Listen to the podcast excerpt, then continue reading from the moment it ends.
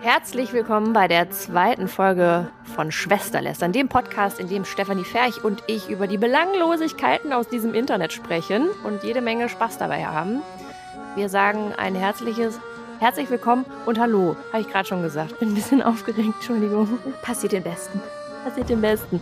So, äh, wir haben diverse Anliegen. Bevor es richtig losgeht, müssen wir erstmal jetzt den administrativen Teil zusammen erledigen. Punkt 1. Wir sind räumlich getrennt voneinander. Das tut uns beiden sehr in der Seele weh, aber wir sind ein bisschen cranky und deswegen nehmen wir auch getrennt voneinander den Podcast auf. Das heißt, sollten wir komisch klingen, dann kommt das ähm, zum einen daher, dass wir ein Kratzen im Hals verspüren und zum zweiten kommt es daher, dass wir eben über eine virtuelle App aufzeichnen. Wenn es zwischendurch also mal wackelt, krackelt und irgendwelche komischen Geräusche macht, stört euch nicht daran. Beim nächsten Mal wird es wieder besser und bis dahin haben wir auch rausgefunden, wie wir sowas technisch einwandfrei lösen können. Und vielleicht ist es ja auch einfach unser Perfektionismus mal wieder und die anderen hören es gar nicht. Deswegen don't jinx it. Äh, dann einmal eine, ein, ein ganz großes Dankeschön an alle lieben Menschen da draußen. Und das war überraschenderweise nicht nur unsere Familie oder unsere Familien, auch die, die Nachbarn. Auch die Nachbarn die, und unsere besten Freunde, die den ersten Podcast von uns gehört haben, beziehungsweise die, ersten, die erste Folge. Äh, wir haben wirklich sehr nettes Feedback bekommen. Und die Leute haben tatsächlich in die Kommentare geschrieben, was ich so scherzhaft am Ende äh, mal genannt hatte. Und der Podcast hat es tatsächlich bis nach Australien geschafft, was ich total faszinierend finde. Und wir haben sehr konstruktives Feedback bekommen insbesondere von Männern, muss ich sagen. Frauen, äh, also sagen wir mal so, generelles Feedback von Frauen war, oh, das ist super toll und super witzig und ihr könnt auch viel mehr Witze machen. Ihr müsst gar nicht so professionellen Kram besprechen. Ihr könnt auch einfach die ganze Zeit über Wattestäbchen reden. und bei Männern war es so, ja, das ist ganz gut, aber man hört schon, dass ihr Sprecherin seid und auch Vorträge haltet. Also macht euch mal locker. ja, was denn jetzt? Okay, ja, wir machen uns locker. Also wir sitzen hier im Jogger und im Onesie. Ich glaube, lockerer kann man sich an der Stelle nicht machen. Könnt ihr zum Glück nicht sehen. Aber wir haben das Feedback aufgenommen, wir werden es berücksichtigen und äh, ich, wir versprechen euch, bis Folge 10, dann seid ihr addicted. Dann könnt ihr gar nicht mehr anders. Ihr werdet so feiern. Wir finden uns selber auch ganz gut. Schön gesagt. Fangen wir mit dem ersten Thema an, Steffi. Ich beginne heute, nicht wahr?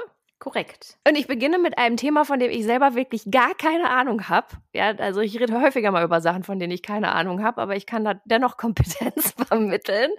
Äh, aber das ist wirklich etwas, damit habe ich mich nie auseinandergesetzt. Wir reden von Sex and the City, die Serie schlechthin. Und es ist quasi diese Woche die Fortsetzung oder der Reboot gelauncht worden, nachdem es ja jahrelang eine Serie gab und ja auch zwei Filme gab, richtig? Richtig.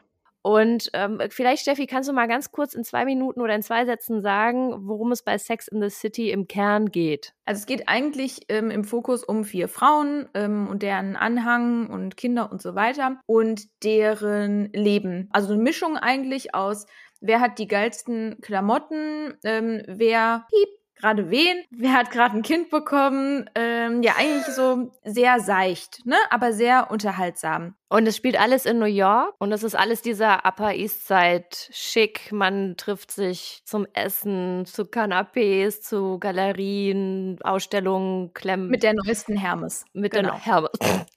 dem, mit dem neuesten Hermes-Fahrer. schlägt man dann bei, bei der großen Galerie auf. Ähm, es ist, ich habe diese Sendung, muss ich sagen, diese Serie nie gesehen. Ich glaube, ich habe einmal, als ich 17 war, mit einer Freundin aus der Schule eine Folge geguckt und ich habe das geguckt und ich glaube, ich habe sie danach angeschaut und gesagt, sag mal, was ist mit dir denn kaputt?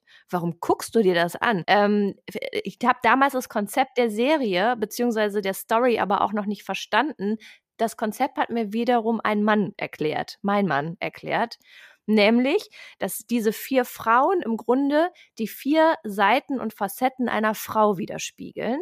Nämlich die Karrierefrau, die Mutter, das Lebeweib, ich nenne es mal so, und die, ich weiß gar nicht, was die Carrie, also die Protagonistin sein soll oder die die Geschichte erzählt, Träumerin, Idealistin, auf der Suche nach, was ist sie denn? Fashion Icon. Zufriedenheit. So, ja, also da, da bin ich noch nicht so ganz hintergekommen, was sie jetzt genau darstellen soll. Aber das fand ich dann wiederum sehr spannend. So, und jetzt wird diese Serie gerebootet und Spoiler Alert, der interessanteste oder für mich interessanteste Charakter, als ich das nur einmal geguckt habe. Diese Zementa, ja, diese Zementa, die einfach nix anbrennen lässt und einfach nur eine gute Zeit hat und das Maul aufmacht und Haare auf den Zähnen hat und sich nimmt, was sie will. Ausgerechnet die ist nicht dabei. Ja, und da kommen wir auch schon, glaube ich, zu dem entscheidenden Punkt, warum meiner Meinung nach, jetzt nach, zumindest nach den ersten beiden Folgen, weil ich habe es geguckt, ich oute mich an dieser Stelle, warum die Serie echt verloren hat bislang. Also, wie du sagst, abseits dessen, dass die Samantha, die ja schon eine sehr äh, humorvolle Rolle einnimmt, in der Serie nicht mehr dabei ist, haben mich da noch ganz viele andere Sachen gestört. Also das eine war, dass man ja, wenn man sich vornimmt, Sex and the City zu schauen, macht man das ja bewusst im Sinne von, man möchte sich mal kurz rausbeamen, sich unterhalten lassen, was Seichtes irgendwie sich anschauen und ein bisschen lachen. Ja, so. Und die Serie fing an, oder die erste Episode fing an, und es ging halt auch direkt wieder um Instagram, Smartphones, Gendern und ich weiß nicht was. Ich dachte mir echt so, boah, ich hab schon keinen Bock mehr. Ja, als du mir das gesagt hast, dass es unter anderem ums Gendern geht, das hat für mich in meinem Kopf gar keinen Sinn gemacht, weil, also äh, korrigiere mich, wenn ich falsch liege, aber diese Gendern-Debatte, das ist doch ein deutschsprachiges Phänomen, oder? Nee, das würde ich so nicht sagen. Ähm, Amerika ist da, glaube ich, einfach schon, zumindest ist das, was man so liest, schon etwas weiter, wie auf, was auch immer das heißt. Aber das war in Amerika auch ein Riesenthema, so ist es nicht. Und das wird auch in der Serie in der Tat aufgegriffen. Eine Aktivistin war noch, die dann irgendwie die Juraprofessorin ist und so weiter. Und guckt das doch, um mich mal kurz rausbeamen zu können aus dem, was einen eh tagtäglich beschäftigt. Und das fand ich da echt uncool.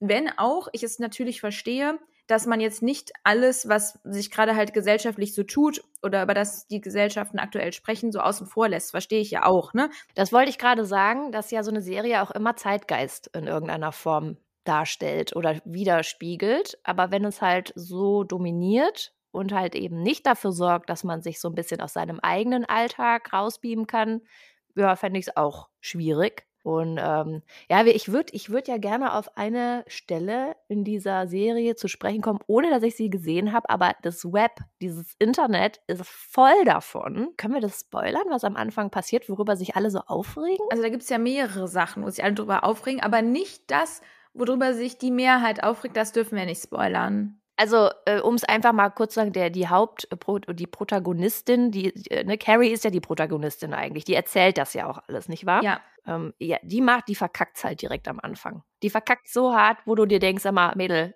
äh, was ist los? What's going on inside your head, würde TikTok ja, sagen. Offensichtlich nothing. Ja. Mm, also, äh, also es, es war, ich habe den Eindruck gehabt, das, was ich mitbekommen habe, es war eine absolute Enttäuschung bei den Solala-Fans und bei den Hardcore-Fans habe ich ähm, Selfies gesehen von, von Tränen, die über Wangen laufen, weil sie so ergriffen waren von diesen neuen Staffeln. Und ich muss sagen, ganz ehrlich, also mir sind ja dieses Konzept von Sex in the City, diese vier Freundinnen, das ist mir suspekt. Mir sind Frauen im Rudel suspekt. Ich habe da, ich habe da ganz große Angst. Ich habe da Angst vor. Ähm, äh, ich, aber vielleicht bin ich auch nur neidisch. Kann auch sein, dass es jetzt gerade irgendwas nicht Verarbeitetes ist, was bei mir hochkommt, ja. Ja, eine posttraumatische Belastungsstörung, ne? Wer kennt's nicht? Richtig, aus meiner Schulzeit. Ne, das wissen wir ja alle. Nur weil ich nicht. Ich, ich war nie in der Clique und jetzt kommt es hoch, ja, und ich bin so neidisch. Nee, ähm, das, ich finde das halt irgendwie ganz eigenartig. Aber auch Fans, die das so krass feiern und die so gern Carrie Bradshaw äh, wären. Und dann mit, gibt's ja so ein paar Influencerinnen, die auch so sagen, ja, dank der Serie habe ich Englisch sprechen gelernt und ich rate so gerne Englisch und ich möchte eigentlich die ganze Zeit nur noch Englisch sprechen. Also, das ist, ich, da, da allein schon sehe ich den Grund, mir das nicht anzugucken. Ich habe noch einen weiteren, muss ich leider Gottes sagen. Einen weiteren und was? Das ist die, einen weiteren Grund, warum man es sich vielleicht doch nicht reinziehen sollte. Warum? Ähm, dass die operierte Charlotte, ne? Die hat das mit dem in Würdealter nicht so ganz hingekriegt. Und wenn sie lacht, dann lacht sehr wenig. Also das kann man vielleicht schon mal sagen. Ey, ähm, Steffi, das ist nicht korrekt, ja. Also man darf alles mit seinem Körper machen, wenn man sich damit gut fühlt. Ich, das Ding ist, ich weiß nicht, ob das für Schauspieler gilt.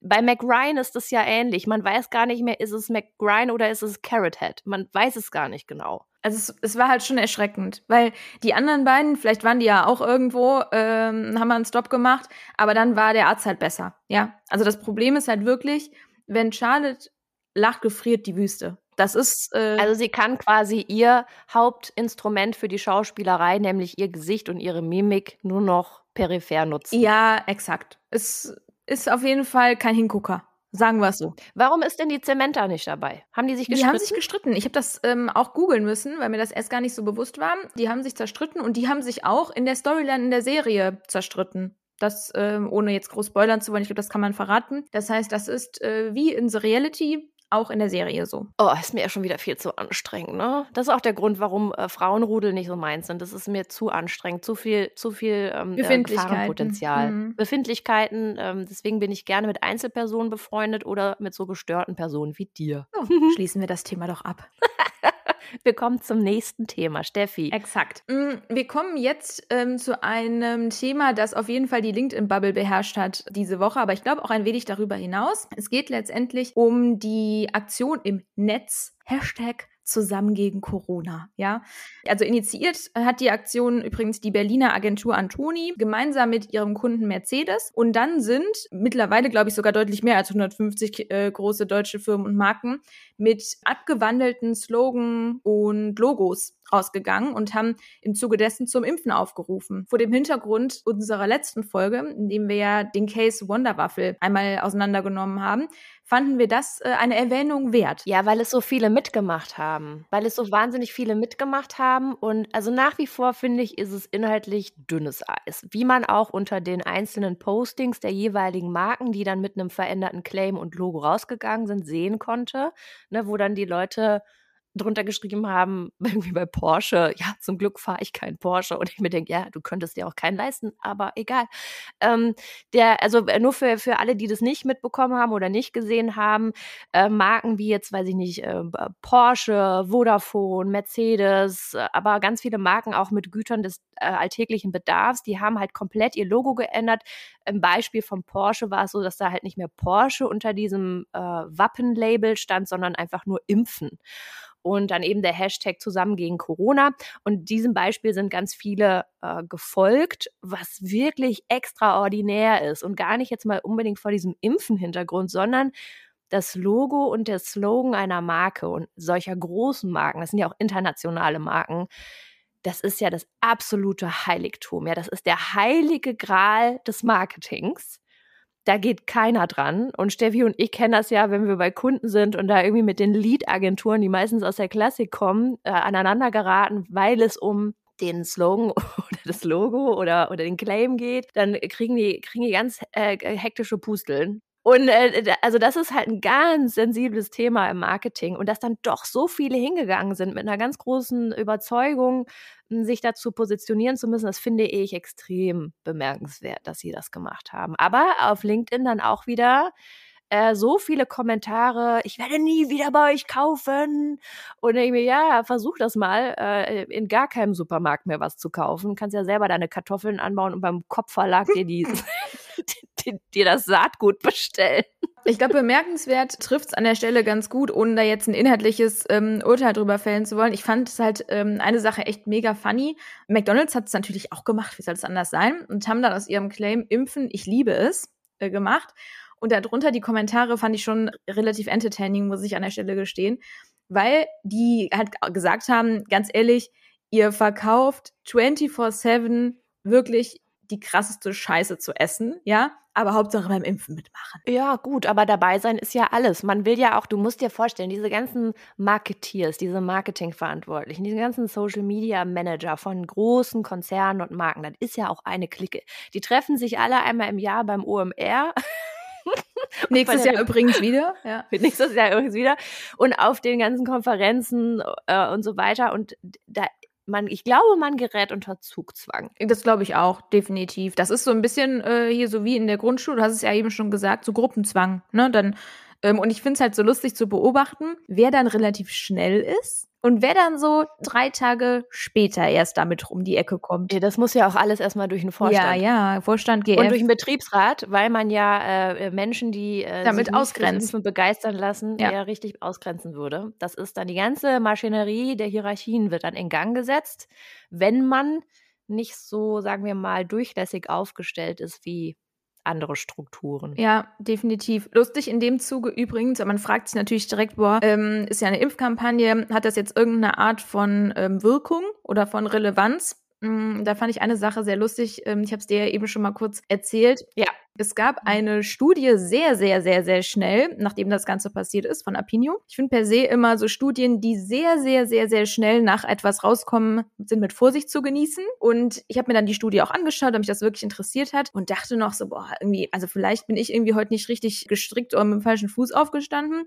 Aber die Studie sagt doch eigentlich aus, dass die Leute, nachdem sie das gesehen haben, eigentlich noch weniger Lust hatten, sich impfen zu lassen als schon vorher. Was dem aber, entgegen aber was hatten Sie denn, genau, was hatten Sie denn gesagt, Genau. was die Studie das wollte ich aussagt? gerade sagen. Entschuldigung. ähm, was dem entgegensteht, was die Studie ähm, eigentlich aussagen sollte oder wollte, nämlich, dass das eine Riesenwirkung hatte, so ungefähr, ähm, und dass das manch einen überzeugt hat, sich doch impfen zu lassen. Und eine Frau hatte offensichtlich bei LinkedIn größere Balls als ich und ähm, hat drunter geschrieben, so, hä, aber die Zahlen sagen doch eigentlich genau das Gegenteil. Ähm, ja, und so war's, ja. Also dann ähm, war die Reaktion darauf, ja, wir gehen von so einer kurzfristigen Trotzreaktion aus ähm, und äh, deswegen mag das vielleicht kurzfristig so sein, aber langfristig bestimmt nicht. Ja, ja, ich mach mir die Welt wieder, wieder, wie sie mir gefällt. Es lässt sich ja auch geil zitieren, sowas. Äh, man, es will ja keiner sagen, oh geil, 150 äh, Marken haben ihr Logo geändert, aber dann hat genau das Gegenteil gebracht. Dann ist die Impfquote abgesagt, ja. Genau, alle sind ausgewandert. Also, naja, da sieht man wieder, traue keiner Statistik und so. Ne? Stimmt allerdings. Okay, let's go to the next, next uh, topic, uh, please. Mm, Und zwar haben wir einen Artikel gefunden bei, äh, wie heißt das Blättle? Absatzwirtschaft, die Generation Y und der Kulturwandel im Management. Was haben wir denn gesagt? Was, was, was, was hat uns denn daran so sehr gejuckt, Steffi? Also das ist ja erstmal ist es ja eine Erhebung, um die es da geht. Stimmt. Ich glaube von der Personalberatung. Richtig. Und die sagt, ohne jetzt da weiter ins Detail gehen zu wollen, eigentlich aus, dass sich die Gen Y, zu der wir ja auch gehören, Mhm. meines Wissens nach, Wir sind Millennials, ja. genau, ähm, dass wir uns halt immer weniger gern zum Horst machen. So legt vielleicht der ein oder andere es aus. Heißt aber letztendlich, dass wir uns nicht mehr so gerne mit dem Leistungsdruck beschäftigen ähm, und halt eine Life-Life-Balance wollen. ja. Ähm, genau, und genau, wir hatten da ja gerade schon drüber gesprochen. Und ich habe dann gesagt, okay, es ist ein deutsches Phänomen. Und du meinst, nö, das ist kein deutsches Phänomen, aber dann sind wir wirklich zu dem Punkt gekommen oder übereingekommen, dass wir gesagt haben, das ist ein Wohlstandsphänomen, ja, also solch, so eine Debatte und so ein Ergebnis einer Befragung, das kann nur ähm, in Volkswirtschaften zustande kommen, in denen es den Leuten, sagen wir mal, per Default ziemlich gut geht. Ja, Ja, ich glaube, ähm, irgendwie in den äh, Kobaltminen in ähm, anderen Ländern äh, wäre die Befragung etwas anders ausgefallen. ja, wenn es dann eine Befragung gegeben hätte, ja. Aber das ist ja total interessant. Also mein, mein Mann war ja äh, jahrelang äh, Prof an einer Hochschule und äh, da wurden auch Befragungen durchgeführt und es gab dann auch eine offizielle Studie tatsächlich dazu, dass ich weiß nicht wie, also die Mehrheit der Studienabsolventen gerne einen Job in der Beamtenlaufbahn ähm, antreten möchten. Das heißt also ein extrem reguliertes, strukturiertes Umfeld, in dem du äh, feste Arbeiten, Arbeitszeiten hast und dich definitiv nicht überlastest. Und das finde ich sind so zwei sehr gegensätzliche Strömungen. Auf der einen Seite dieser absolute Wunsch nach Sicherheit, sicherer finanziellem Auskommen, aber auch sehr geregelt, alles so eine krasse gute Work-Life-Balance und gleichzeitig hat man den Eindruck, jeder zweite gründet irgendwas, also, ne, was ja, was ja dann, äh, also äh, ja, im, im Prinzip das Gegenteil bedeutet, erstmal für eine sehr lange Zeit, nämlich keine geregelten Arbeitszeiten, kein geregeltes Einkommen. Und das finde ich, das sind so zwei Strömungen, die sehr auseinanderdriften. Und vielleicht ist es eine, ein Phänomen unserer Generation und der nachfolgenden Generation. Also wir, die Gen Y und die Gen Z, ähm, haben sehr verschiedene Ansprüche, was unsere Work-Life-Balance betrifft. Ja, also boah, mir fallen da direkt so viele ähm, Themen ein. Zum einen regt es mich wirklich einfach nur auf, dass dieser Begriff der Generationen die ganze Zeit meiner Meinung nach nicht richtig benutzt wird, weil eine Generation ja eigentlich circa 30 Jahre ausdauert, sage ich jetzt mal, oder überdauert. Ähm, das wird hier irgendwie nicht so definiert. Das stört mich, weil dann die ganze Zeit eine falsche Definition in meinen Augen irgendwie stattfindet. Aber gut, abseits dessen glaube ich, es ist auch hier wieder wichtig zu verstehen, dass wir uns in einer, wie du eben gesagt hast, vielleicht sogar Wohlstandsbubble befinden. Ne? Also wir ähm, sprechen dann halt mit Leuten, die irgendwie seit äh, 2001 gefühlt bei LinkedIn sind und alle Early Adapter und alle High Class und alle, ich weiß nicht, auf einer Elite-Schule und ich weiß nicht was. Und ja, da kommen wir auch noch in dem, in dem nächsten Thema zu. Die gründen dann vielleicht überdurchschnittlich gerne. Aber ich glaube, es gibt halt auch andere, und ja, vielleicht wollen die sogar mehr Sicherheit. Ne? Also ich finde es halt so schwierig, das über einen Kamm zu scheren, weil ich glaube, es kommt halt massiv drauf an, was hattest du für ein, ähm, ja, ein Elternhaus, ne? wie war deine Erziehung, wo warst du auf der Schule, wie war dein Umfeld und Co. Und ich glaube, das macht halt total viel aus. Ich frage mich halt immer, ob man das so über einen Kamm überhaupt scheren kann. Ich glaube, es ist aber auch wirklich ein volkswirtschaftliches Phänomen. Einfach weil du äh, ich meine, wenn, wenn du eine ganze Generation hast, die Richtung Entspannung strebt, dann spricht das ja nur dafür, dass sich keiner wirklich Sorgen macht. Und ja, ich, hätten wir die Befragung mit unseren Eltern oder Großeltern gemacht, dann hätte das vollkommen anders ausgesehen, weil da einfach jeder schaffen musste. Jetzt unsere Elterngeneration jetzt nicht mehr so krass, weil die sehr profitiert haben von dem, was unsere Großelterngeneration ja. geleistet hat, ähm, um das Land wieder aufzubauen. Aber jetzt ist es einfach so krass symptomatisch, dass es, ähm, es zeigt einfach, du fällst hier nicht tief. Du fällst, äh, also zumindest jetzt, ich kann nur für Deutschland sprechen. Ich war ja auch mal arbeitssuchend gemeldet, ja. Und das ist ein hervorragendes Sozialsystem, in dem wir hier leben. Das, da, da lecken sich andere Länder die Finger nach. Und ich glaube, das ist ganz vielen nicht bewusst, die hier auf sehr hohem Niveau jammern. Und das ist klar nochmal äh, sehr krasse Unterschiede sagen wir mal, im Wohlstand gibt in Deutschland, das ist ja selbstverständlich, aber im Verhältnis zur Restbevölkerung der Welt geht es uns so geil und so gut. Und da wundert mich eigentlich das Ergebnis der Studie oder der Befragung überhaupt nicht, weil alle fühlen sich sehr wohl, alle sind satt. Ähm, ja, wie die ähm, Maden im Speck, ne? Wie Ist die halt Maden so. im ja. Speck, genau. Und da orientiert man sich eher Richtung, äh, das soll jetzt gar nicht böse klingen, aber Richtung Müßiggang, mehr Zeit zu denken. Das ist so wie im alten Rom, ja. ja und ja, ich glaube, das alte mhm. Rom hatte dann auch nicht mehr so lang Bestand. Aber ey, das ist, das, das führt jetzt einfach zu weit. Und ich bin wirklich sehr gespannt, wie jetzt auch die Gen Z das Land gestalten wird, ähm, die ja auch nochmal vollkommen andere Ansprüche haben an den Job, an das Leben, wie sie das Leben erfahren äh, ich finde das sehr faszinierend zu beobachten. Wir beide, glaube ich, Steffi, wir unterliegen ja quasi dem gleichen Fehler oder Vorurteil wie unsere Vorgängergeneration, dass wir die nachfolgende Generation so kacke finden. Nein, tun wir natürlich überhaupt nicht. Aber so Flaws, so Flausen finden, bei denen wir denken, was ist mit euch los? Ja, geht's euch zu gut? Ja, ich finde, ähm, also ich kann die Studie nur bestätigen auf Basis der Gespräche, die ich ja auch ähm, mit unterschiedlichen Kandidaten führen kann, wenn ich für Unternehmen nach Human Resources, finde ich auch übrigens irgendwie ganz schlimm, den Ausdruck suche. Und da ist das so. Ne? Also da sind die ersten Fragen. Ähm, ja, wie sieht das bei euch aus? Kann man auch von zu Hause aus arbeiten? Ähm, wie ist das, wenn ich eine Überstunde mache? Kriege ich die ausgezahlt oder kann ich die ausgleichen über Freizeit? Und das ist, mir geht es gar nicht darum, dass ich sagen möchte, das sind keine wichtigen Fragen. Mag ja sein, ne? Aber ich finde es so schlimm, wenn man das priorisiert gegenüber dem, hey, wer seid ihr denn so als Unternehmen? Was darf ich denn so machen? Was wären meine Aufgaben? Also ich finde, das Gleichgewicht an der Stelle ist teilweise nicht da.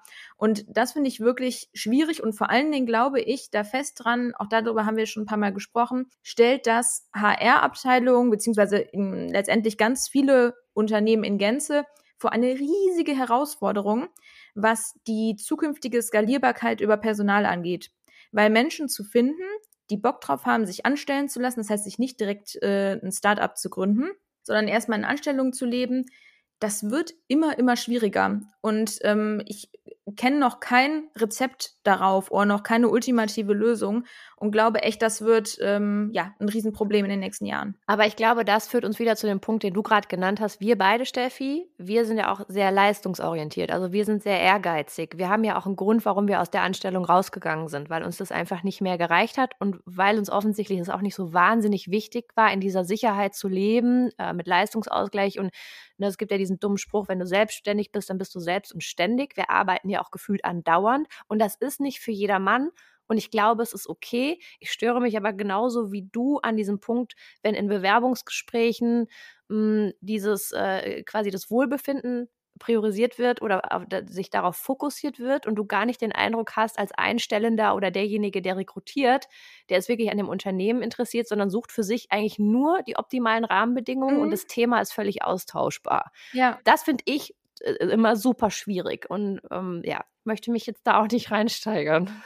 Nee, aber es beschäftigt einen halt schon, ne? Also ne, sowohl was das eigene ähm, Dasein irgendwie angeht und auch vielleicht eine Skalierbarkeit von den eigenen Skills, sage ich jetzt mal, ne? Weil ob da man jetzt einen Werkstudent sucht oder ein, ähm, keine Ahnung, ein Midlevel, das ist ja nichts anderes, ne? Und ich finde es halt so bedenklich, dass es teils so schwierig ist, einen Werkstudenten zu finden, der halt das ein ähnliches Mindset hat. Ja, mal gucken, wo uns das hinführt so gesamtwirtschaftlich. Ja, definitiv. Und daran angeknüpft ist ja eigentlich äh, unser letztes Thema von heute. Ach so, ganz kurz, ganz kurz. Wir hatten ja letztes Mal und ich habe dafür einen ganz kleinen, das war die einzige Kritik, die ich bekommen habe, äh, als wir gesagt haben, naja, äh, Gastro und ähm, also insbesondere Gastro hat es halt nach dem großen Lockdown super schwer gehabt, wieder Kellnerinnen und Kellner zu finden. Und wir haben dann so ketzerisch gesagt, ja, wo sind die alle hin? Haben die alle ein Startup gegründet? Und jetzt ist uns halt ähm, ein Artikel unter, in, die, in die Finger geraten oder Steffi in die Finger geraten, der sehr gut daran anknüpft. Nicht wahr, Steffi? Exakt. Das hast du nochmal sehr schön gereframed, ja. Danke, ich mag's, wenn du mich lobst. Ja, passiert ja auch nicht ganz so oft, ne? Mhm. Also, was kam dabei ähm, rum? Weltweit, das ist eigentlich das Ergebnis des Ganzen, gaben bei Google mehr Menschen die Frage, wie gründe ich eine Firma ein, als wie finde ich einen Job. Das gab es so äh, lange nicht und das ist, dem ist auch erst so seit Beginn der Corona-Pandemie. Und das, äh, wie du gerade sagst, schließt ja sich so ein bisschen an das Thema, worüber wir eben gesprochen haben, an, beziehungsweise auch daran, was wir in der letzten Folge besprochen haben. Und ich finde es halt in dem Sinne super interessant, weil ich eigentlich genau vom Gegenteil ein Stück weit ausgegangen wäre, weil wir haben ja eben gesagt, das eine ist ja unsere Bubble aber Google interessiert sich jetzt ja nicht unbedingt für unsere Bubble, sondern hat ja ein, eine Grundsatzerhebung gemacht. Rein, also rein rational würde man ja sagen, eine Pandemie beginnt und die Leute haben Angst, dass sie ihren Job verlieren oder suchen wieder nach Jobs, wenn ihnen gekündigt wird, oder? Ja, aber ähm, also das waren ja, also Google erhebt ja am zum Ende jeden Jahres immer diese Google-Trends, also die meist gegoogelten Begriffe und veröffentlicht die dann. Und jetzt war es halt dieses ganze Thema Firmengründung. Aber ich glaube, was auch irgendwie logisch ist, wenn du in einer Pandemie bist und nicht nur dein Unternehmen, in dem du angestellt bist, davon betroffen ist, sondern auch alle anderen, dann ist es ja vielleicht logisch, dass du denkst, ey, okay, wenn es bei uns so mistig läuft, dann wird es bei anderen auch nicht gut laufen. Also macht das gar keinen Sinn, wenn ich mich irgendwo anders bewerbe für eine Festanstellung. Dann gründe ich doch lieber direkt selber was und versuche mit einem kleinen Business, mit einem Etsy-Shop Nein, äh, Etsy ist mega geil, muss ich ganz kurz sagen. Nein, aber dann versuche ich doch selber was auf die Beine zu stellen, weil auf dieses, aus, ähm, auf dieses System ähm, der, der, der Wirtschaft, also äh, Arbeitnehmer, Arbeitgeber, Beziehung, darauf kann ich nicht mehr bauen, weil das in, je, in fast allen Bereichen nicht mehr funktioniert, außer vielleicht im Bereich des Lebensmitteleinzelhandels, ähm, weiß ich nicht, Pflege. Mh, hm, welche sind denn die, die Unternehmen, die bei der Pandemie nicht kaputt gegangen sind oder davon sogar profitiert haben. Mobilfunk. Digitalagenturen. genau, richtig. Äh, so, und wenn du da aber keine Skills hast, einfach mal eben umzuschulen oder in ein Unternehmen zu wechseln, was davon profitiert, beziehungsweise nicht so stark von einer Pandemie betroffen ist, dann denkst du dir halt, jo, da muss ich selber was machen. Das stimmt, aber wie du ja eben gesagt hast, gründet man ja irgendwie nicht, äh, nachdem man das erste Mal das Licht der Welt erblickt hat, ne? sondern man gründet ja in der Regel schon, wenn man sich einigermaßen ready dazu fühlt. Und das stimmt. Das finde ich halt erstaunlich. Also die Quantität, ne, dass so viele Leute ja offensichtlich sich ja in der Lage dazu fühlen, ein Unternehmen zu gründen. Ich gucke jetzt gerade noch mal nach, ob ähm, das nach Orten aufgeklustert wurde, wurde es aber nicht. Ähm, ach doch, Moment, Moment, Moment. In den vergangenen zwölf Monaten, also im Jahre 2021, wurde vor allem in drei Ländern am häufigsten nach Firmengründungen gesucht. Ah, okay. Hold Your Napkins. Zimbabwe, Jamaika und Uganda. Ist halt keine irrelevante Information, ne, wenn es um diese Erhebung geht. Jetzt bin ich, okay, das verwirrt mich jetzt. Das verwirrt mich jetzt gerade wirklich. Okay, wir, wir wissen, also da muss ich auch sagen, ich weiß zu wenig über Afrika und ich weiß zu wenig ähm, über Jamaika, Zimbabwe und Uganda. Die Frage ist ja auch, wie definiert man a company?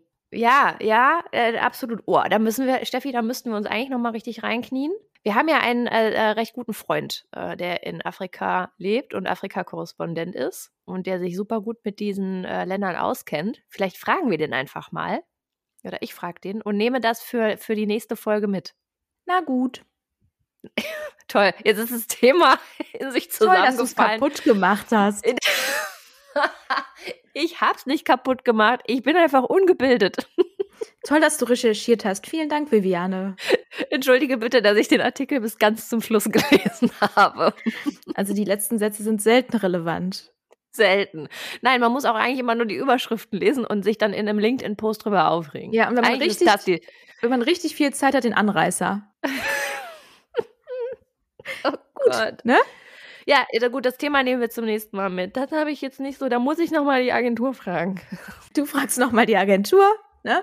Und ich würde sagen, wir machen, ehe es noch schlimmer wird, hier einen Cut. Hey, Moment, das war jetzt irgendwie total schnell. Ich habe hab den Eindruck, wir hätten noch gar nicht über alles gesprochen. Doch, das kam dir nur so vor, weil du bestimmt Fieber hast. Ich habe kein Fieber. Bin ich, also nee, so, äh, Steffi, so stellt mich das jetzt gerade nicht zufrieden. Das ist jetzt viel zu schnell vorbeigegangen. Ja, aber wie du immer sagst, der Köder muss ja dem Fisch schmecken, nicht dem Angler. Liebe Leute, vielen Dank, dass ihr zugehört habt. Wir freuen uns, wenn ihr beim nächsten Mal wieder mit dabei seid. Wie immer freuen wir uns, wie immer. Wir haben erst eine Folge gemacht. Ich bin so dumm manchmal. Wir freuen uns weiterhin, wenn ihr uns Feedback gebt. Gerne konstruktives und freundliches Feedback, wenn ihr Ideen habt. Wenn ihr auch mal Themen habt, die wir besprechen sollen das ist vielleicht auch so ein bisschen User-Generated Content, sagt man. Das hat übrigens ja. noch nie funktioniert, ne? Noch nie, aber vielleicht bei uns. Wir, komm, wir machen es wie, wie, wie die Anhänger des Kommunismus. Bei uns klappt es diesmal. Okay, give it a try. Give it a try. So, das war's. Äh, vielen Dank, dass ihr bei der zweiten Folge Lester Schwester, Schwester Lester dabei wart. Und bis zum nächsten Mal. Tschüss. Tschüss.